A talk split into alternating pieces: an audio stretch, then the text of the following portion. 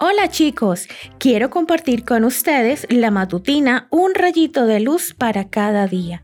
Hoy escucharemos cartas de amor. Así hemos llegado a saber y creer que Dios nos ama. Dios es amor y el que vive en el amor vive en Dios y Dios en él. Primera de Juan capítulo 4 versículo 16.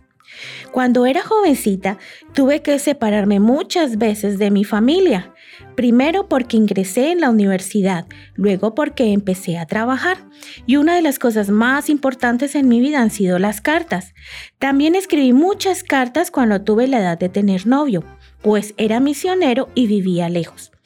En ese tiempo no existía internet.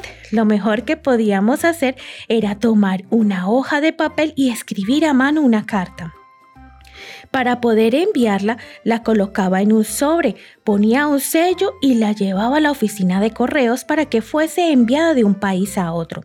Más emocionante que escribir y enviar las cartas era poder recibirlas. Cuando recibía una carta corría a algún lugar solitario para que nadie interrumpiera ese momento especial. Al abrir el sobre lo hacía con mucho cuidado y aunque tenía prisa por leer cada una de sus palabras, lo hacía cuidadosamente para no romper ninguna de las hojas.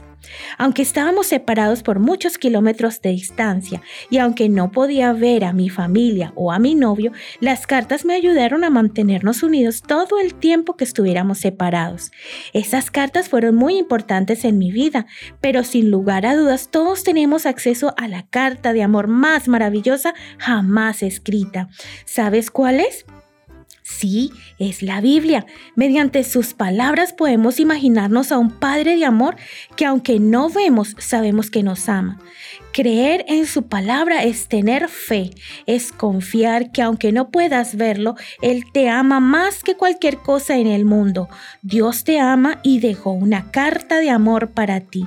¿Ya la leíste hoy? Que tengas un hermoso día.